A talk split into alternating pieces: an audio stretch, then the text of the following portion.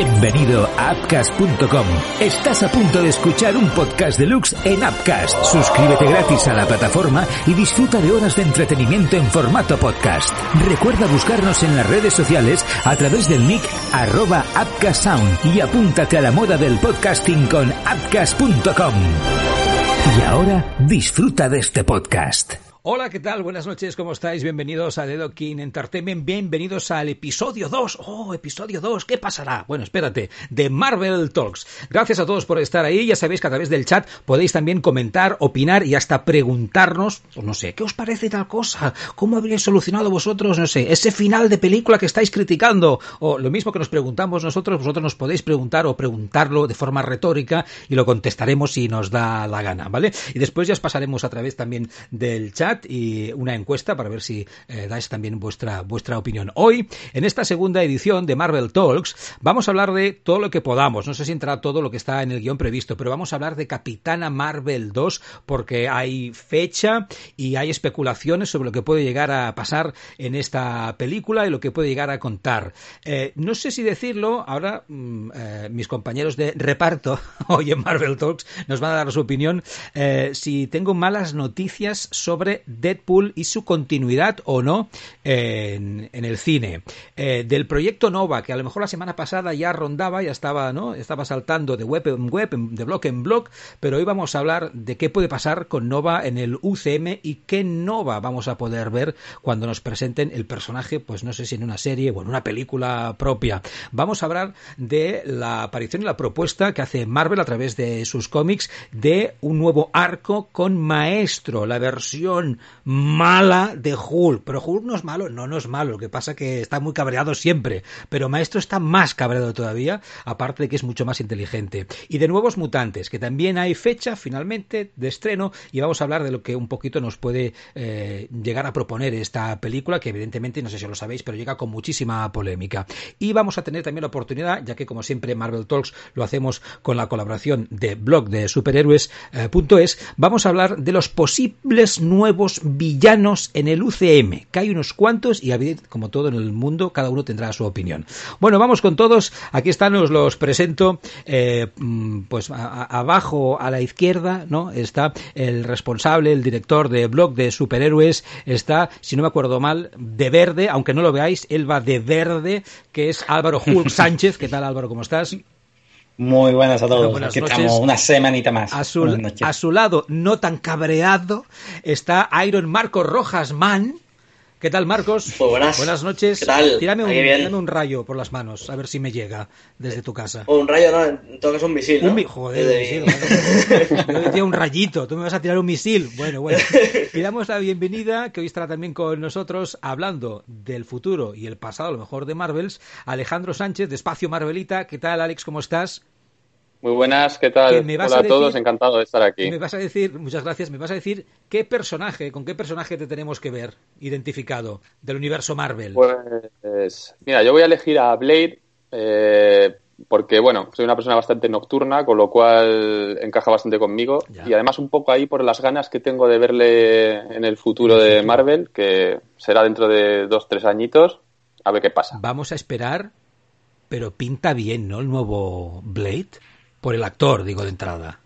Hombre, a ver, ya solo por el actor pinta muy, muy bien. Veremos a ver qué pasa, pero solo por el actor ya pinta muy bien. ¿Estamos de acuerdo? Gran elección. Sí. Sí, ¿no? Bueno, eh, por cierto, que eh, antes de empezar, eh, Alex me decía, bueno, si es de Marvel, Blade pero si fuera de DC sería Batman, ¿por qué no? Eh, a mí mis amigos me dicen que soy como Batman. Y le digo, por la capa, por el antifaz, porque tiras estrellas ninja, por la pasta. dinero? por la pasta. fuera por el dinero. no, no, no, no. Eh, viene un poco siendo por lo mismo. Eh, Es una ave nocturna, una ave nocturna, eh, y además me dicen también que soy serio, ¿no? Entonces esa fama de Batman también de serio, con su voz ronca y sus cosas y tal, pues, te, pues mira. te puede pedir un soy Batman. Sí, hombre, lo puedo intentar. Soy Batman. Venga, compro, compro, compro. Oye, pregunta para empezar el Marvel Talks de hoy es esta. Si tuvierais el poder de convertir, o sea, seríais superhéroes por un segundo, por un minutillo, ¿no? Tendríais el poder de convertir un superhéroe de Marvel en real. Un superhéroe, un personaje de la ficción del universo Marvel que fuera real, que pudiera estar conviviendo con nosotros, ¿qué personaje escogeríais? ¿Qué superhéroe? O villano, a lo mejor, no lo sé. Eh, Marcos, empieza tú, venga. Hombre, pues eh, yo creo que mm, a Wanda, porque eh, creo que es una de las personas que más nos podría ayudar, ¿no? con temas de crear nuevas realidades y temas así, ¿no? Podría ser de las más útiles, aunque también con el descontrol que tiene encima puede que nos la líe un poco. Bueno, entonces acábatelo de pensar, ¿no? No sea que, que la liemos, ¿no? Nuevas realidades, a lo mejor es que Marcos piensa que necesitamos, ¿no? Nuevas realidades, porque en la que vivimos... Vale. Álvaro. Hombre, yo por valores ideales me voy con el Capi, ¿no? El Capitán América. Evidentemente no tiene tantos poderes, pero bueno, confío más en él, no más que en Wanda, desde luego. Por moral y por ética, ¿no? Y por valores, por eso. Sí, sí, Muy bien. Alex. A ver, yo voy a optar por algo un poco menos realista, porque yo creo que sería un poco molón, ¿no? Tener, por ejemplo, un Doctor Strange de verdad, ¿no? temas de... Me lo has quitado de la boca.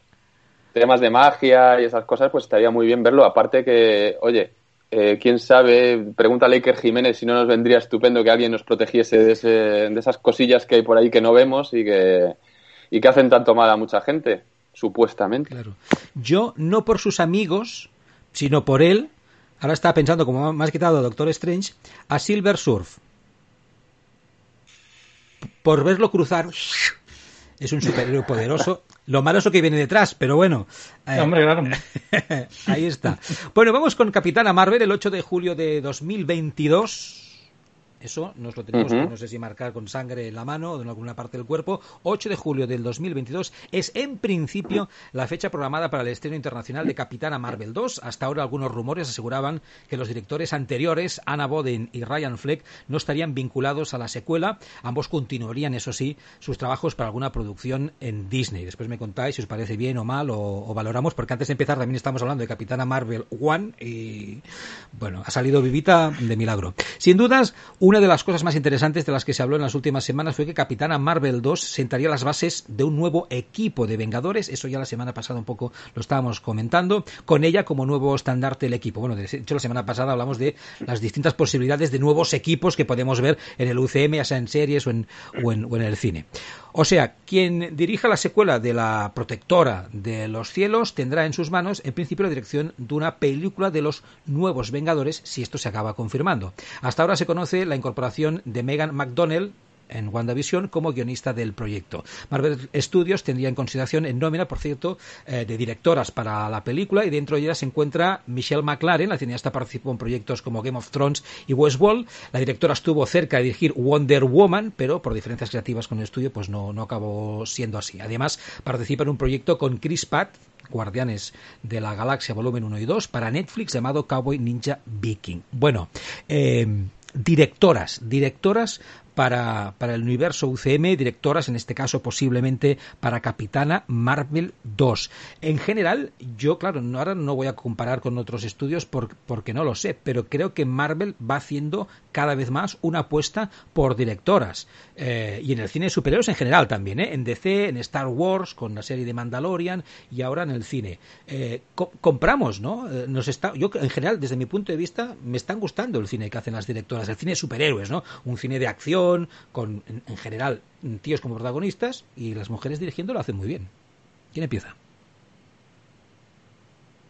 Pues a ver, eh, mi opinión es que eh, todo este tema de centrarse en hombres o mujeres, pues un poco como me da igual, ¿no? O sea, al final lo que queremos es que se haga una película de calidad, una película que esté bien hecha y que desde, la, desde los diferentes aspectos incluida la dirección, pues esté bien hecha. Eh, que es una directora, estupendo. Que es un director, estupendo. Al final da un poco igual. Sí que es verdad que, hay que empezar y están empezando a apoyar un poco a las directoras. ¿Por qué? Pues porque hacen tan buen trabajo como puede hacer un hombre, pero están un poco más apartadas por, por, pues, por tonterías al final, ¿no? O sea, pues lo que yo considero que es una tontería. Pero bueno, la industria es así y durante mucho tiempo han estado apartadas y ahora se les está dando un poco más de, espacio. Pero al final, eh, eh, la elección, eh, para, mí, para, para mí, según yo, no debería estar tan centrada en que sea hombre o mujer, sino en que, pues que sea alguien de calidad que pueda aportar su visión y que, su, y que esa visión encaje con lo que se quiere hacer. ¿Lo compartimos? ¿Alguien dice algo? Sí. Sí. Eh, pero aparte de lo que hay detrás, lo que hay delante, sí que, no, yo creo que muchas veces creo que se, o, pienso que lo hacen, ¿no? Eh, con voluntad, ¿no? De enviar algún mensaje. Lo hemos visto en algunas películas. En Endgame, por ejemplo, hay una escena, no sé si llamarle mítica ya, en, en, mi recuerdo, a lo mejor sí, eh, donde el poder de la mujer, ¿no? De la superheroína, toma relieve, o sea durante un momento, ¿no? Y se queda la acción centrada en ellas, ¿no? Aparte de que hay una, una apuesta por la mujer fuerte en Thor Ragnarok, en la viuda negra como personaje, en la bruja escarlata. Eh, bueno, eso claro, en los cómics ya están presentes las mujeres, pero en este caso en el cine, en el cine de acción van cogiendo protagonismo. Bueno, eso es de aplaudir, ¿no? Hombre, sí, propio Kevin Feige ha dicho que, vamos, lo ha dicho directamente que la diversidad y la variedad va a ser el futuro del UCM, ¿no? Y parte de esa variedad y diversidad es darle mayor presencia a la mujer, tanto delante como detrás de las cámaras, como tú dices, que es que y es que aparte es normal, ¿no? Las mujeres están ahí y tanto a nivel de sociedad, ¿no? De transmitir una imagen evidentemente de normalidad, lo que tendría que ser normal, pues también el tema de que también atraes como empresa, atraes a otro público, ¿no? Otro, otro sector que evidentemente también lo atrae los superhéroes, pero evidentemente si ves a una superheroína en la pantalla, pues como que se va a identificar más una mujer a lo mejor que si ve al Capitán América o a Thor, ¿no? Como es lógico. Claro. Eh, pues ya independientemente de que sea mujer como protagonista el personaje y que tuviera una directora detrás, ya que hablamos de Capitana Marvel 2, no solo del futuro, sino del pasado, ¿qué os gustó o qué os ha gustado y qué no os ha gustado de la versión en el UCM de Capitana Marvel? Alex. Uf, eh, vamos a ver. Resumido, resumido. Resumido, resumido. Vale, eh, a ver. Eh, Capitana Marvel, lo que menos me gusta de, ella en el UCM, en, hablo en el cine, casi es, digamos, la actriz que le, que le, da vida. O sea, no soy especialmente fan de Brie Larson, y no por sus capacidades interpretativas, sino más... no la veo como esa líder que quiere Marvel que sea, ¿no? O sea, vemos que Marvel está empeñada en convertir a la Capitana Marvel en la nueva líder del universo cinematográfico de Marvel. Eh, lo viene adelantando que si es el personaje más poderoso, que si eh, quieren darle más protagonismo, que, mm, eh, que, lidera a los nuevos Vengadores y finalmente esto se, se cumple. Pero no veo a, a, Brie Larson como alguien con el suficiente carisma, como tiene, por ejemplo, Chris Evans o, bueno, Robert Downey Jr. ya es que es un, un nivel estratosférico pero no, no, la veo con carisma ni, ni tampoco incluso con, con, las ganas de hacerlo. Eso es quizás lo que menos me ha gustado. Lo que más, eh, bueno, que Capitana Marvel es un personaje eh, que es diferente a todos los que ya teníamos en, en, plantilla. Entonces, todo lo que sea aportar un, un, un algo distinto y, y, explorar una esquina nueva del universo Marvel me parece bien. Sí, segundo un poco lo que él dice. Yo las primeras películas de los superhéroes siempre las veo un poco como un testeo, ¿no? Hay muchas veces que se la tienen que jugar. Con Capitana Marvel no era lo mismo porque ya tenían antecedentes. Pero bueno, lo que a mí me gusta de Capitana Marvel es la idea de que abre nuevas fronteras, introduce a los Skrull. Nos ha gustado más o menos lo, lo que nos han mostrado pero la idea es que ya tenemos los Skrull. Pero segundo, el tema de la protagonista, que a mí, por ejemplo, Bray Larson no me dice nada y de hecho la he visto en otras películas y tampoco me llega a transmitir. O sea que ya no es solo. Mal casting, mal casting. claro, claro, entonces no es tanto ya el personaje, sino que es que no, es que ella no me atrae. Entonces, por ahí lo que, lo que no me termina de gustar. También la historia de Capitana Marvel, de la película, mmm, me pareció flojita. Flojita. Yo siempre la digo, es una película de la fase 1 y lo que pasa es que llega muy tarde, pero es que es una película de la fase 1, cuando Marvel Studios empezaba a hacer cosas, no es para una fase 3. Entonces, es realmente lo único bueno para mi gusto que sale Capitana Marvel es el potencial que abre. Ya está. Marcos. Yo, bueno, con lo que decís de Brie Larson estoy bastante de acuerdo, que eh, no le veo el suficiente carisma. Las ganas yo creo que no le faltan, porque tiene pinta de que ganas sí que tiene, más bien por eh, actividad que ha habido con ella y tal, pero sí que es cierto que no, me parece una actriz al nivel que tenga que estar, por ejemplo, de en las primeras líneas de Vengadores, ¿no? Eh, y tampoco me acaba de gustar mucho eh, por el sitio en el que está yendo, ¿no? Porque la personalidad que tiene de yo voy a mi rollo siempre por ahí y no voy con los demás, creo que eso supongo que tienen que darle una evolución al personaje, ¿no? Y que al final diga, ostras, pues a lo mejor, como se ha visto en Endgame, ¿no? Han estado todos juntos y al final han acabado acabando con Thanos. Eh, puede que ahí ya comience a haber una evolución, ¿no? Pero no sé, ese principio de personaje no me ha acabado de gustar y también, como dice eh, eh, Sergio, ay, Álvaro, perdón, la historia de la primera película no me acaba de convencer mucho me parecía muy flojita. Oye, yo no es por insistir en el tema, pero por, por rumores que, eh, que, se van que se van que van saliendo, una, una, una actriz que a lo mejor sí que compráis por su carisma, este es a Thompson, ¿no? que interpreta a Valkyria en, en el universo de Marvel, en el universo cinematográfico de Marvel, eh, que la hemos visto ya en, en eh, Thor Ragnarok ¿no? y, en, y en Endgame este personaje y esta actriz, ¿no? Yo creo que es un tema de, de, de la actriz, la interpretación. ¿Tiene más, más carisma, más carácter? ¿Eso lo compráis, sí? Sí, yo por mi parte sí. Además, eh, pues, eh, aún más todavía, no sé si veis la serie de televisión Westworld, pues eh, ahí en la última temporada tiene bastante peso el personaje de esta actriz y, y, sí, sí. O sea, a mí es una actriz que me gusta, que tiene más carisma, tiene más fuerza y, es que estamos en, en, en un universo como el de Marvel que es tan importante lo que haces en pantalla como lo que haces fuera. O sea, en eventos, en redes, en presencia en general, fuera, fuera de pantalla. Así que es verdad que eso escapa a, a, su trabajo como, como actores, pero, pero al final es lo, que mueve y a lo que nos están acostumbrando, como que es una gran familia que, que también está ahí por los fans. Y Brie Larson no da ese perfil, es que no, no lo da.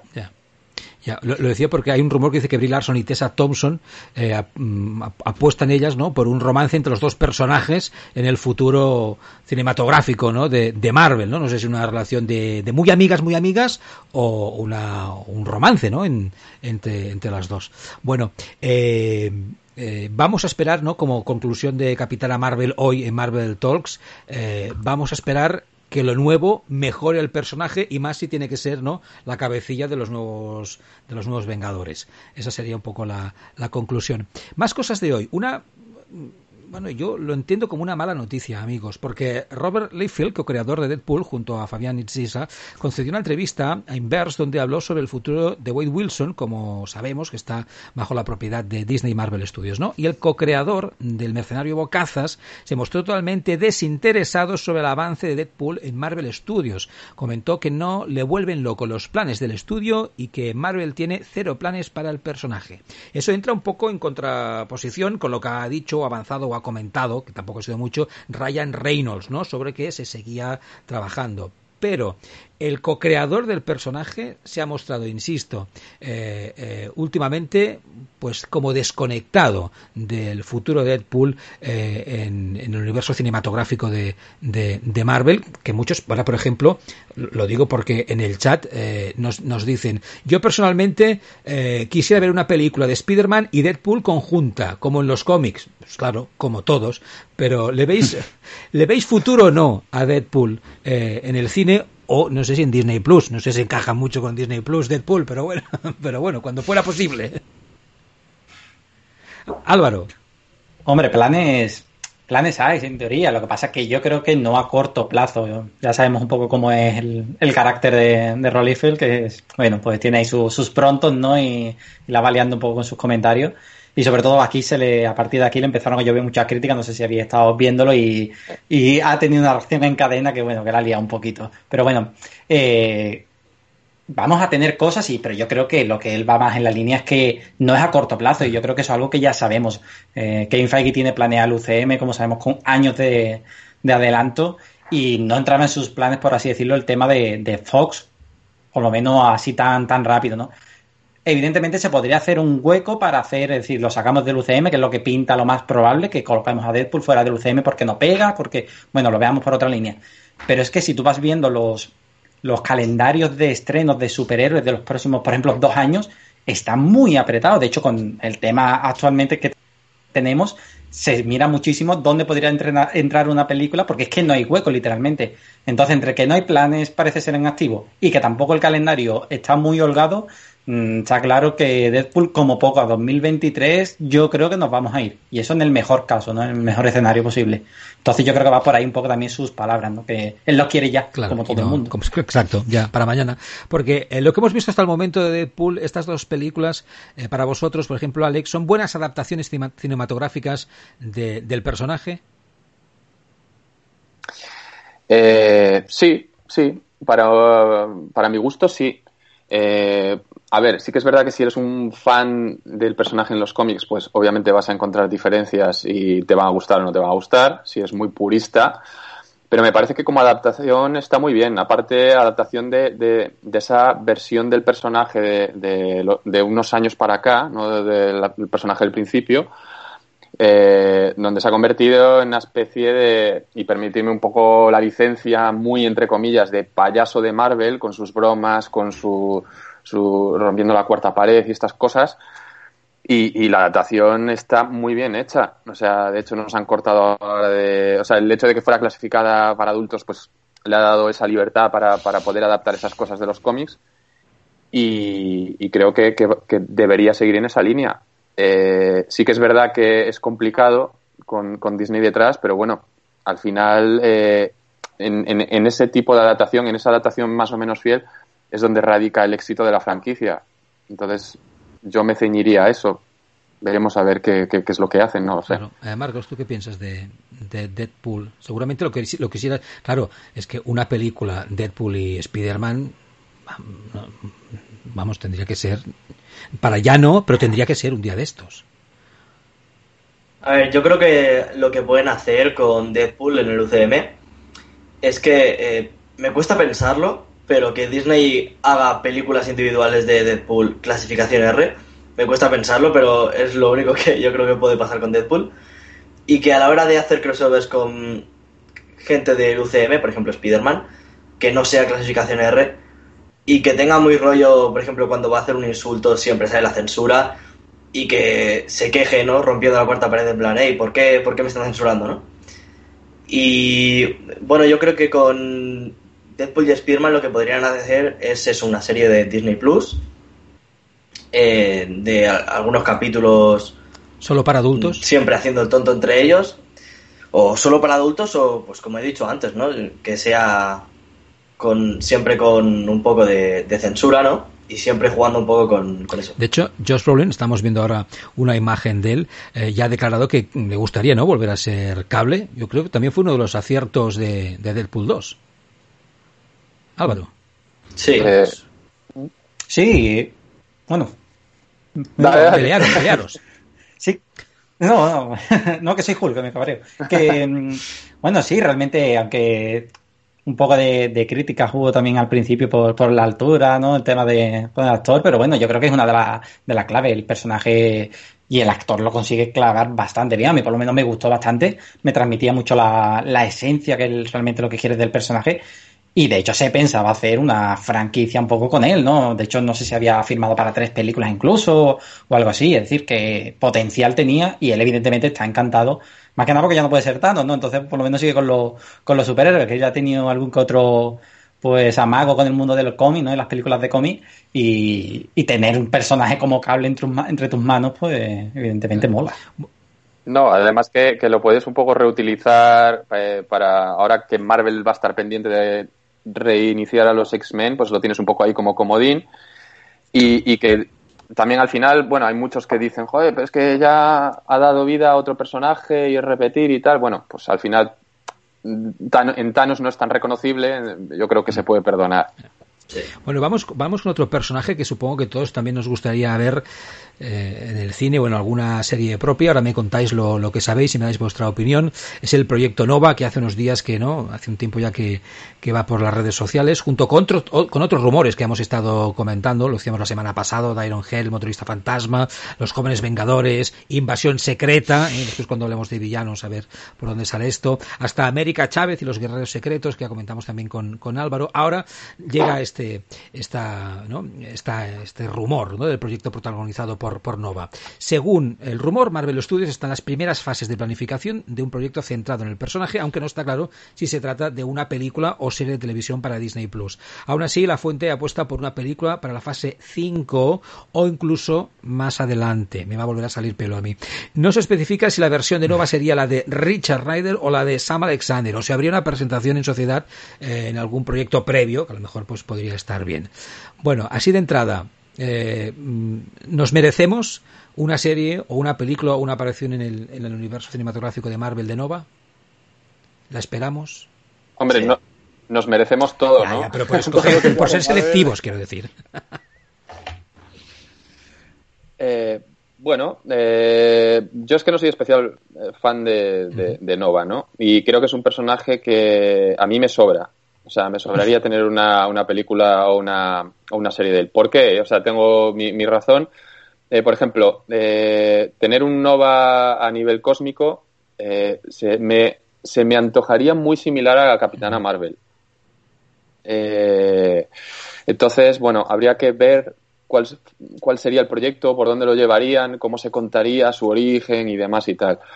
Eh, y a nivel de serie de televisión, eh, ahí quizás me podría encajar más. un poco más enfocado en la versión de Sam Alexander, como más adolescente y más teniendo en cuenta que a lo mejor podría ser a futuro un, pues un componente de, de jóvenes vengadores. Claro. ¿Vosotros qué pensáis? Eh, por ejemplo, ¿os gustaría ver así a Sam, no a Richard? A lo mejor que es un poco lo que, lo que apuntaba también eh, Alex. Y por cierto, ya que hablamos de cómo nos dibujarían el, personaje, claro, si, o sea, si comparamos lo que hemos visto, ¿no? De Nova Corps en el UCM, ¿no? Con el Nova Corps de los cómics y la fuerza nueva que, nova que le da poderes, ¿no? Al, al personaje, claro, esto de momento en las películas no lo hemos visto. Álvaro. Hombre, es que eso en las películas lo que hemos visto es nada arañado a la superficie y además con Guardián de la Galaxia que tiene ese tono, ¿no? Que se lo llevaron al humor, ¿no? Entonces, cualquier amante yo creo que de los Nova Corps, pues ahí se sintió un poquito apuñalado, ¿no? Por parte de, Marvel, porque es que al final no te dejan nada, es que todo, todo lo que es el, la historia de los Nova Corps, toda la organización, todo el tema de la fuerza, todo eso se lo dejan de lado, entonces ahí te duele. Hombre, yo creo que, que Nova si los meten, tiene que ser porque haya una necesidad. Han perdido la oportunidad, por así decirlo, con, con Vengador Infinity War y Endgame, aunque lo intentaron, pero entiendo que lo dejasen fuera porque era ya, pues, muchísimos personajes ya para meter en una película. Pero realmente, si los vas a meter es porque hay otra nueva amenaza galáctica que, que realmente haga necesario que, que ellos aparezcan. Y no creo yo que Marvel vaya a traer tan rápido una amenaza galáctica. A lo mejor la trae, pero no creo yo que vaya a ser en el futuro más inminente porque sería un poco repetir lo mismo, ¿no? Otra persona que viene de fuera, ya lo hicieron con los Vengadores que venían de fuera, después con Infinity War, no sé, es un poco repetitivo, ¿no? el Proyecto Nova, chu, chu, chu, chu, Antes de darle, antes... Hombre, a mí me, gustaría, ¿eh? Pero bueno, para Disney Plus sí creo que encajaría perfectamente y sería algo muy interesante para, para los más pequeños, que es para lo que va Disney Plus. Yo creo que ahí sí podría encajar muy bien. No, además que estás viendo que, ahora Marvel está apostando por un poco por, por, la novedad, ¿no? O sea, estás viendo que va a traer a Sanchi, que va a traer a Blake, que va a traer a, personajes que son más desconocidos, pues no sé, traer a alguien que, va a ir un poco más en la línea de lo que ya teníamos, rollo cósmico y demás y tal, pues igual tampoco encaja en su nueva, en su nueva línea a corto plazo. en el chat nos dicen, claro, sería una copia de Capitana Marvel, me dan la razón Alex, eh, no tiene ningún sentido, eh, algunas de las opiniones de la gente que nos está viendo ahora mismo aquí en The Docking Entertainment en la segunda edición de Marvel Talks. Marcos, mm, ¿tú quieres ver a, Nova, aunque sea Sam y en Disney Plus? a ver, yo creo que lo que pasaría con Nova es que sería una película de Sam Alexander en el que al principio nos muestren eh, los Nova Corps, ¿no? Y cómo lo destruye todo Thanos. Y quizás un Richard Ryder en el que le da el manto a Sam Alexander. Y, bueno, a ver, es que corregidme si me equivoco, pero juraría que en uno de los primeros guiones de Infinity War iba a aparecer Nova como era Hulk, ¿no? Entonces creo que, creo que habrían unido eso y Nova habría sido el que cayera a la Tierra a avisar de la amenaza de Infinity War, sí, efectivamente. que ser Nova. Pero si, si han eliminado a Nova al final de esa parte, es que quizás no quieren, no quieren meter todavía a Nova. Bueno, vamos con más cosas que nos quedemos sin tiempo. Vamos con, una información que eh, en, Espacio Marvelito se hacíais eco de ella, que es eh, que los aclamados creadores Peter David y Del Cohn volverán a relacionarse con Hulk en el próximo mes de agosto en Maestro, una nueva serie que explorará los orígenes del villano creado por el propio David en Hulk, el futuro imperfecto de 1992. cuéntanos más cosas, Alex, de este proyecto que lo encuentro muy interesante porque todo, ¿no? todo lo que tenga relación con Hulk nos, nos parece bien. Yo creo que la propuesta de este maestro es, mm, es muy interesante por el propio personaje, ¿no? Y qué es lo que nos pueden llegar a contar a partir de ahora. Vale, a ver, esto digamos que es un, personaje que, que, nace hace ya bastantes años, ¿no? y que viene eh, fruto de una, digamos, una línea alternativa, un futuro alternativo en el que ha habido un cataclismo nuclear y, y, han muerto gran parte de la población mundial y superhéroes y villanos. Y, y nuestro amigo Hulk, eh, como fruto de esa radiación que queda por, por el desastre nuclear, pues bueno, absorbe toda esa radiación, se va haciendo más poderoso pero también le va cambiando un poco el, el, genio y el carácter, ¿no? Y se vuelve, digamos, una especie de villano y pasa a llamarse maestro. Él mismo se autodenomina maestro y, lo que pretende es un poco dominar todo, ¿no? Se convierte en un villano del poder de Hulk, pero multiplicado varias veces y, lo que quiere es dominar todo, ¿no? Es un personaje que, bueno, tenía... Eh, le hemos visto, creo que se llamaba Futuro Imperfecto, el evento en el que aparecía por primera vez y, bueno, a partir de ahí, eh, eh, sí que es verdad que ha ido apareciendo en, realidades alternativas y demás, en videojuegos, lo hemos visto mucho. Eh, bueno, ahora después también va, a haber un videojuego para móviles que va a salir dentro de poco que, va a tener a Maestro como un poco pieza central. Pero, pero en los cómics, pues como que no habíamos visto mucho sobre él, ¿no? Entonces, ahora han anunciado esta especie de serie limitada, eh, quiero recordar que es, donde nos van a contar un poco los orígenes de, este personaje, ¿no? De Hulk, ese, ese, ese proceso de transformación de Hulk a maestro. Me parece bastante interesante porque, bueno, al final, eh, a los que nos gustan un poco los cómics de Marvel y hemos leído sobre esto, pues, pues Maestro siempre nos ha parecido un personaje bastante atractivo. Entonces, todo lo que se publique sobre el nuevo y que además te ahonde en su, en su trasfondo, pues, pues es bienvenido. Y además por, por los autores originales, ¿no? O sea, un poco que por, por Peter Davis sobre todo y, y por George Pérez, que, bueno, no es lo mismo que si lo cogen otros autores. ¿Alguna opinión sobre Maestro? ¿Habéis leído algo? ¿Habéis visto algo de este Hulk malo, maloso? Pues, hombre, yo no, no, no, sabía sobre este Hulk, pero por, por como me lo estaban pintando aquí, tiene muy buena pinta. Y ojalá verle en alguna peli por ejemplo, como villano de Vengadores o algo así. ¿eh? Ahora hablaremos de villanos, no sé. sí, sí, en la fase 43, a lo mejor, ¿eh? Que veríamos a Maestro. Sí, Álvaro. Bueno, pasa estos tipos de personajes son, como yo digo, personajes para los cómics, ¿no? Esto difícilmente va a tener vida más allá. Bueno, o los videojuegos, evidentemente, que te permiten muchos juegos, ese tipo de cosas, pero eh, en tema cine, serie, es complicado, ¿no? Y, y sobre todo porque ahí tienes el trasfondo ¿no? de, todo el, holocausto ese que ocurre, que pierde a todos sus seres queridos y demás, y, eso le da la profundidad de, por qué ese genio unido pues a todo el tema de la radiación y todo, ¿no? Entonces, hombre, es complicado verlo en el cine, creo yo, por mucho que tengamos el multiverso y que puedan tirar de ahí. De repente, con, con lo que es eso en el cine, yo creo que la gente te puede, se te puede quedar ahí con la cara diciendo, ¿esto qué es? ¿Y de dónde sale este hombre, no? ¿Por qué me lo habéis puesto aquí, no? Pero, pero bueno, eh, Bien, a ver, por la serie de cómics estupendamente. Más allá. Bueno, Hombre, a ver un poco con. No, decía que, como comentaba lo del multiverso, eh, Álvaro, pues que, igual, a lo mejor, pues un cameo o algo así, pues en series como mm. WandaVision o, la, o Doctor Strange 2, pues igual un cameo o referencia que, los que le conozcan de los cómics, pues dirán, anda, que ese es maestro. Sí, eso sí, claro, claro. Pues igual eso, eso molaría. Claro. Por eso, pero sí, igual ahí sí tiene cabida, ¿sabes? Y mm. igual, de hecho, le veremos, pero, pero más allá. Porque además. Alex es, es eh, más fuerte, más o sea, más, más malo, evidentemente, pero es mucho más inteligente, ¿verdad, maestro? Sí, sí, o sea, digamos que es una especie de versión de los, guays. Sí, sí, es una versión malvada del Hulk listo de Vengadores en Game, ¿no? Pero elevado a la máxima potencia. Bueno, rápidamente vamos con un tema antes de ir con, el repaso de esta propuesta de posibles villanos próximamente en el UCM. Eh, no sé si nos vamos a arrepentir o no, pero eh, hay fecha, ya una nueva fecha eh, oficial para la película Nuevos Mutantes, ¿no? para su estreno será en principio el mes de agosto, concretamente el 28 de agosto de 2020, una fecha situada dos semanas después del estreno de Wonder Woman 1982. Em, recordamos antes, mm, no sé si lo hemos explicado aquí en el stream o antes de empezar, eh, Alex, que en principio se decía que iba directamente a plataformas esta película, pero un film que está hecho desde el 2017 me parece finalmente ahora en 2020 se va a estrenar en agosto, insisto, Alex, no en plataformas directamente, la veremos en el cine. ¿Por qué mm, mm, pasó esa noticia? Eh, a ver, bueno, todo empezó un poco con el tema del COVID. Eh, pues bueno, películas que estaban ahí un poco en el aire, sobre todo tema fusión Disney-Fox, pues quedaron ahí películas como Los Nuevos Mutantes eh, en el aire, sobre todo después de desaparecer del calendario. Y, esto llevó a pensar que podría aparecer directamente en Disney Plus como ya ha hecho Disney con otras películas. Bueno, tenemos a Artemis Fall y algún otro ejemplo, el adelanto de Frozen 2 y estas cosas.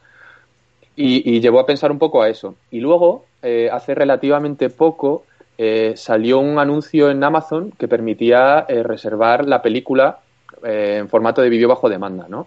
Para alquilar y para, para comprar. Entonces, claro, esto ya desató los rumores que ya la película iba a salir directamente en este formato, lógicamente. Eh, Amazon borró el, anuncio, lo eliminó y volvió a quedar todo en el aire, eh, con rumores sobre negociaciones por detrás de temas de derechos, que si HBO tenía los derechos de streaming, que si no sé qué. Y bueno, finalmente esto derivó en una nueva fecha para cines y al final ha quedado así. O sea, ha sido un poco extraño toda esta evolución, la Simplemente, por hacerlo rapidito, ¿habéis visto el tráiler? sí. Opinión del tráiler y de lo que esperáis de esta película. Porque, insisto, una película que lleva ¿no? en, en, no sé en las catacumbas o en un armario eh, durante tantos años, que está ya hecha, eh, pues eso, hace muchos años, con todas las polémicas ¿no? que, han aparecido. Eh, no sé, me veo un proyecto, pues me veo un resultado como un fantástico, Los Cuatro Fantásticos, ¿no? que, es un, un peñazo de, de película que no se aguanta por ningún sitio. ¿Puede pasar esto o no? A ver, opinar, Álvaro. Hombre, yo creo que tiene muy buena pinta. Yo creo que puede ofrecer algo muy interesante y, de hecho con los últimos pues trailers, las últimas cosas que se han ido avanzando, cada vez yo creo que ha ido pintando un poco mejor. Es cierto que rompe muchísimo el paradigma. Por ejemplo, yo no soy el público objetivo de, ese, de esa película porque yo todo el tema de terror me, me asusta bastante, pero, pero yo creo que es hombre, algo interesante y de hecho hay muchísima gente cada vez más que, que, está interesada. Lo único malo es eso, saber que es una película de hace tres años que prácticamente pues te, echa por tierra las ilusiones, ¿no? Que ya la gente pues se, va olvidando y todo ese tipo de cosas, Marcos.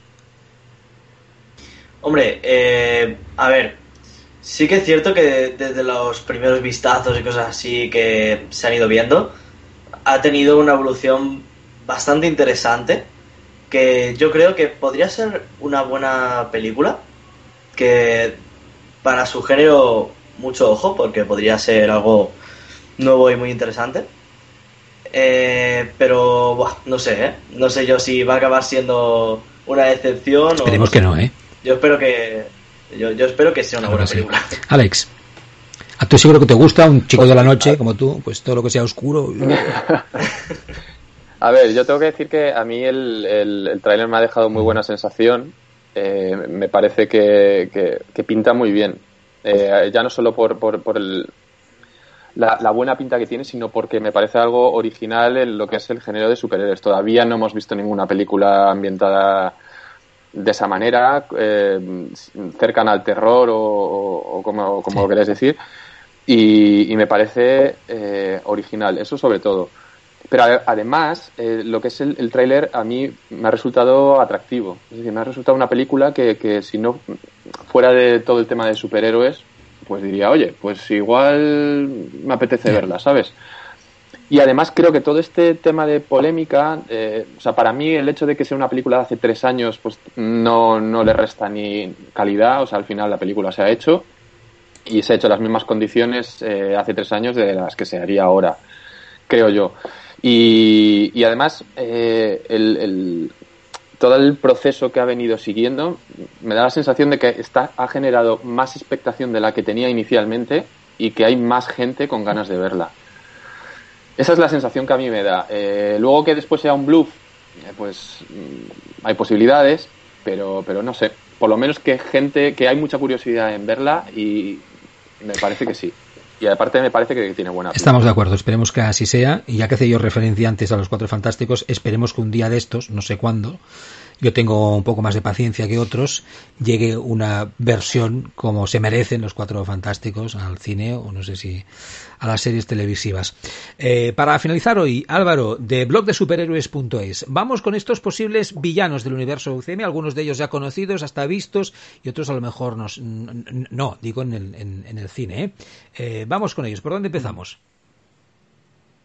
Bueno, pues ya que has dicho los cuatro fantásticos, yo creo que toca empezar por Galactus, ¿no? El devorador de, mundos que, bueno, la idea de esto es centrarse sobre todo en villanos. Evidentemente va a haber muchos villanos en el UCM en las futuras películas, pero digamos a los villanos como con más potencial, ¿no? Como que podrían llegar a suponer una amenaza para lo que es el UCM y a lo mejor que los Vengadores pues se tengan que volver a unir para vencerlo, ¿no? O sea, es un poco la idea de lo que vamos a hacer aquí en este pequeño repaso rápido. Entonces Galactus, pues evidentemente yo creo que tiene la magnitud como para decir que es una amenaza que necesitaría que los Vengadores se uniesen, pero claro, ahí va muy de la mano con los cuatro fantásticos. Entonces, aunque es el primero, yo creo que también va a ser uno de los villanos que más va a tardar en llegar, por lo menos tal y como yo lo veo, salvo que se la jueguen y metan a, a Galactus y los cuatro fantásticos, que es perfectamente posible, pero que bueno, yo creo que no gustaría tanto a los fans, ¿no? Pero ese yo es uno de los villanos que colocaría. Me gustaría verlo, ¿eh? evidentemente, por lo que supondría ver un personaje como este en pantalla y por ver a los cuatro fantásticos. No sé qué pensáis vosotros, pero por lo que sabemos del calendario,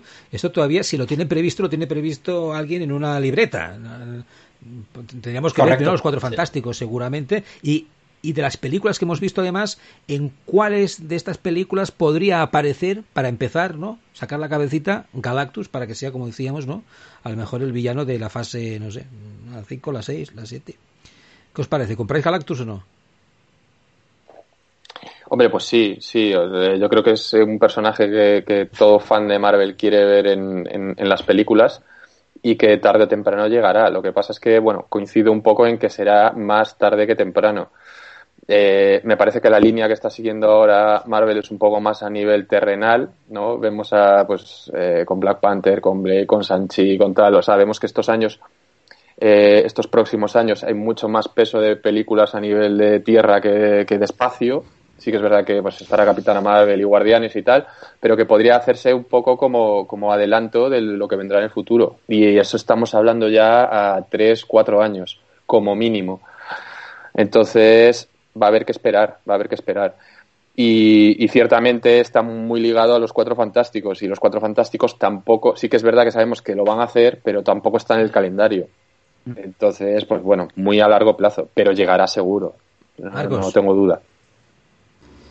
Yo, bueno, pues obviamente de Galactus le tengo muchas ganas para ver, sí que es cierto también que quedará mucho, pero yo tengo un problema con Galactus y es que creo que sería como, como ya el jefe final, ¿no? Que hay más que Galactus. Ya. ¿Sabes? Después de Galactus no. Bueno, hay muchos villanos a la altura. Súper requete poderosos, ¿eh? Hombre, sí, pero yo creo que Galactus, obviamente no lo van a hacer, ¿no? Como lo voy a decir, pero eh, tirarían más como si algún día tiene que acabar Marvel. Eh, mira, da igual, tiramos de Galactus, que se coma todo y ya está. Pero... Ahí radical. Pero yo creo de momento tienen que presentar personajes muchísimo más poderosos como los que hay ahora en el UCM para poder enfrentarse claro, si me equivoco, porque apareció o se le intuyó en la segunda entrega de Los Cuatro Fantásticos, de la, primera adaptación que se hizo, ¿puede ser o no? Donde, donde sí, sí, sí, sombra. Pasa, apareció como, como una tormenta, ¿no? Algo así raro que no. Sí, y también. Vale, vale, ok. Estamos de acuerdo. Bueno, seguimos, Álvaro. Bueno, otro villano que sí, vamos, yo creo que vamos a ver más pronto que tarde es Khan el Conquistador, que ya se intuye, sobre todo por el tema de, pues de los viajes en el tiempo que ya hemos tenido en el UCM y sobre todo porque la serie de Loki pues ya ha confirmado que tenemos a, la agencia de variación temporal, ¿no? esa policía que se mueve por el tiempo para asegurarse de que todo va, pues va bien, ¿no? que nada se sale de lo establecido. Y se comenta muchísimo que Khan pues, puede llegar a aparecer en la serie de Loki y de ahí pues trasladarse a, al UCM. Yo lo veo como una posibilidad bastante palpable, bastante posible de que, de que llegue pues prontito.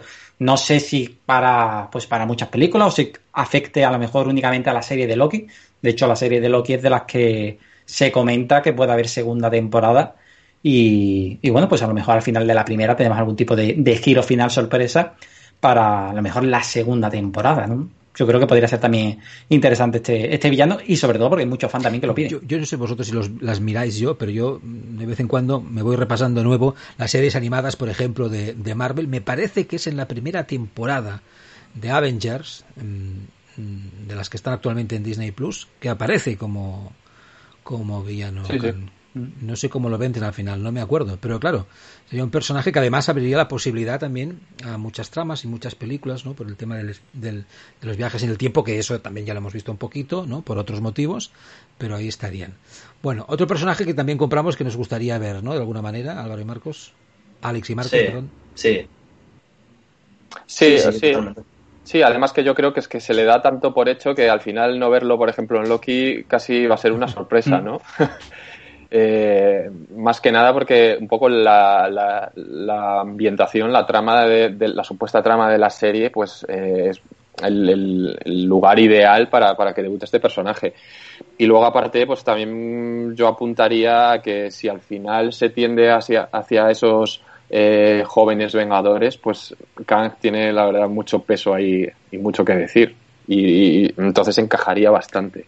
O sea, yo creo que es otro villano que vamos a ver Galactus, Kang, yo creo que están todos muertos ya. ¿Quién, de los superhéroes digo, ¿eh? Ya, ¿quién, ¿Quién queda de villanos poderosos? ¿Quién más puede venir, Álvaro? Hombre, hombre yo pienso mucho también en Dormammu, sobre todo por cómo terminó Doctor Extraño 1, porque no tiene la gema, ¿no? Entonces, ahí se abre un poco qué va a pasar con Dormammu y si vuelve a intentar llegar a, la Tierra, ¿no? Yo no, no sé lo que va a pasar. De hecho, se sospecha o se comenta mucho que en Doctor Extraño 2 eh, pues Stephen va a ir detrás de las gemas o va a intentar hacer algo por recuperarlas, ¿no? Va a hacer algo, ¿no? Por, tenerla de nuevo en su poder. Entonces, yo creo que Dormammu está ahí para usarlo, ¿no? Yo, lo veo, una oportunidad impresionante y sería otra gran pedazo de amenaza. Un poco más limitada a Doctor Extraño, si es cierto.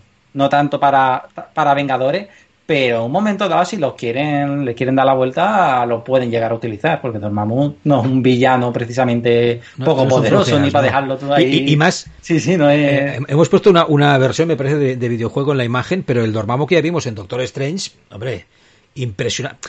Costaba un poco verlo al principio, ¿no? Era un poco, ¿dónde están los mm. ojos? ¿Dónde está la boca? Pero Sí, hay que trabajarlo. pero, pero después era impresionante, ¿no? La escena final entre que, luchan con Doctor Strange es un Dormammu que te acojona, ¿no, Alex?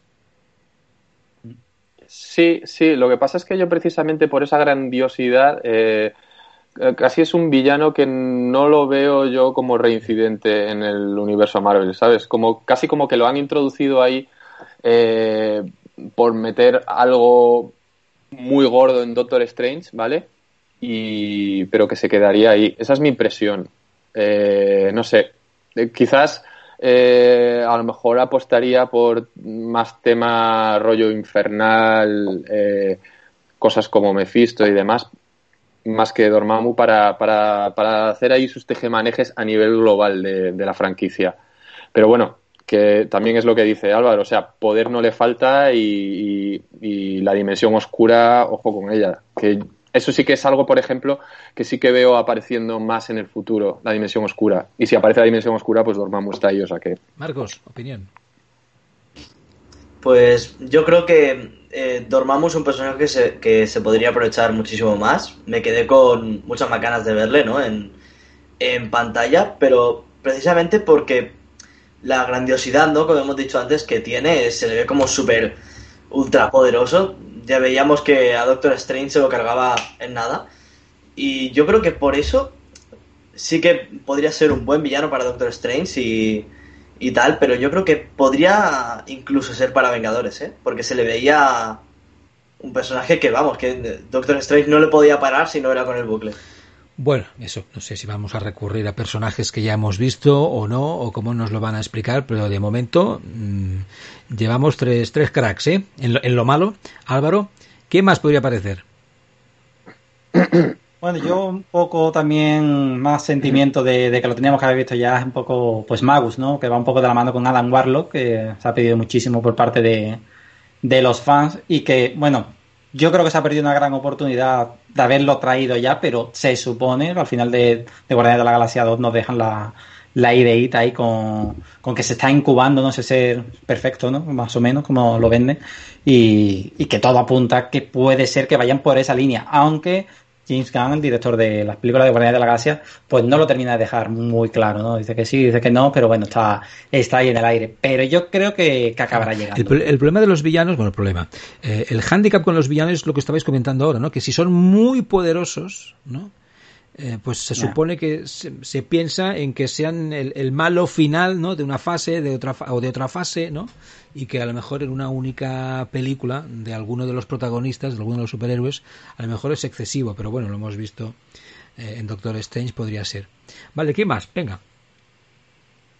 y bueno pues yo ya tenía dos pues dos recurrentes por así decirlo uno es eh, pues la inteligencia suprema y el Imperio Kree que los vimos en Capitana Marvel que evidentemente dado el final de esa película sería pues tonto no recuperarlo, ¿no? De una forma u otra. Hay mucho todavía que explorar ahí con todo el tema de los Skrull.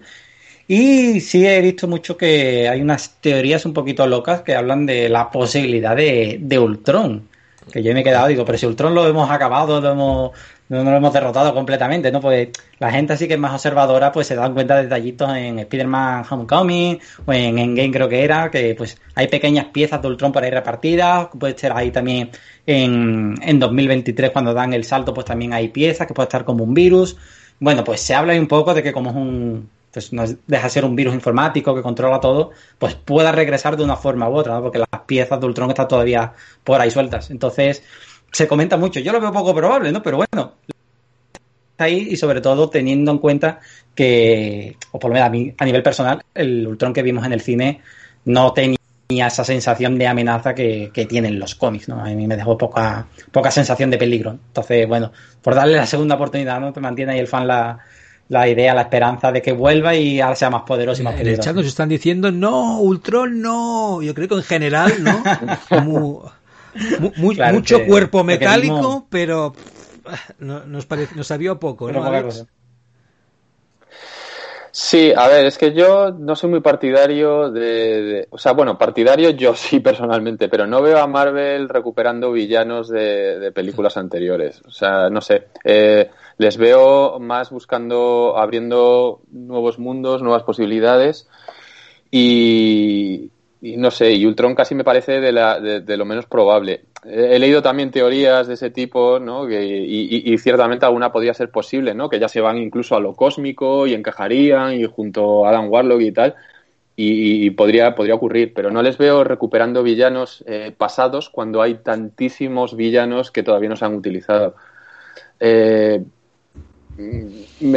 yo quería comentar también, por ejemplo, que, aparte de todos estos villanos, bueno, quería comentar dos cosillas. Una, que lo del tema del, poder del villano, ¿no? Eh, yo siempre pongo aquí un, ejemplo que es como, Dragon Ball, no sé si veis Dragon Ball, ¿no? Que, que mm, hay un villano súper mega poderoso y que nunca nadie se ha enfrentado a nadie igual y le consiguen vencer pero luego siempre aparece otro aún más poderoso y yo que sé, con entrenamiento y con movidas, pues al final acaban venciéndole también, ¿no? Pues digamos que en Marvel podría ocurrir lo mismo. Eh, pues yo que sé, utilizando las gemas o un personaje nuevo que aparece muy poderoso y demás. O sea, siempre hay alguien más poderoso, eso seguro. Y luego, por otro lado, eh, aparte del poder, eh, yo que me gustan más películas eh, también como tipo El Soldado de Invierno, un poco más así de conspiraciones y cosas así y tal, veo como, como mm, grandes villanos para, para todo el universo Marvel en general a, personajes como Doctor Doom o como Norman Osborn. no igual como el villano al que enfrentarse, pero sí como el tío que está ahí en las sombras manejando todo lo demás. Incluso, y aquí me desdigo a mí mismo, reuniendo un equipo de villanos previos para enfrentarse a los héroes. No sé, es algo que, estaría muy guay de ver. Pues sí, te doy la razón. Sí. Marcos. Yo, por ejemplo, a Norman Osborn le tengo unas ganas tremendas de poder verle ya en el UCM. Porque eh, sí que se hablaba mucho de que Norman Osborn, como tú decías, que eh, si hiciera un equipo de villanos, se hablaba mucho de los de los eh, Dark Avengers y de y de, sí, bueno, de eso, que, iba a estar eh, Norman Osborn, pero no como el Duende Verde, sino como eh, una fase malvada de, de, Iron Man o algo así leí. No sé, yo eso, eso por ejemplo no lo he visto en cómics, pero no sé, eso me, gustaría mucho verle y que, por ejemplo, que se le, derrotara, se le derrotase ahí, como en esa fase de villano, y que luego se volviera loco y se, se volviera el Duende Verde, ¿no? Tienes sería... escrito ya, pásaselo a Marvel, que con eso hacer toda la fase.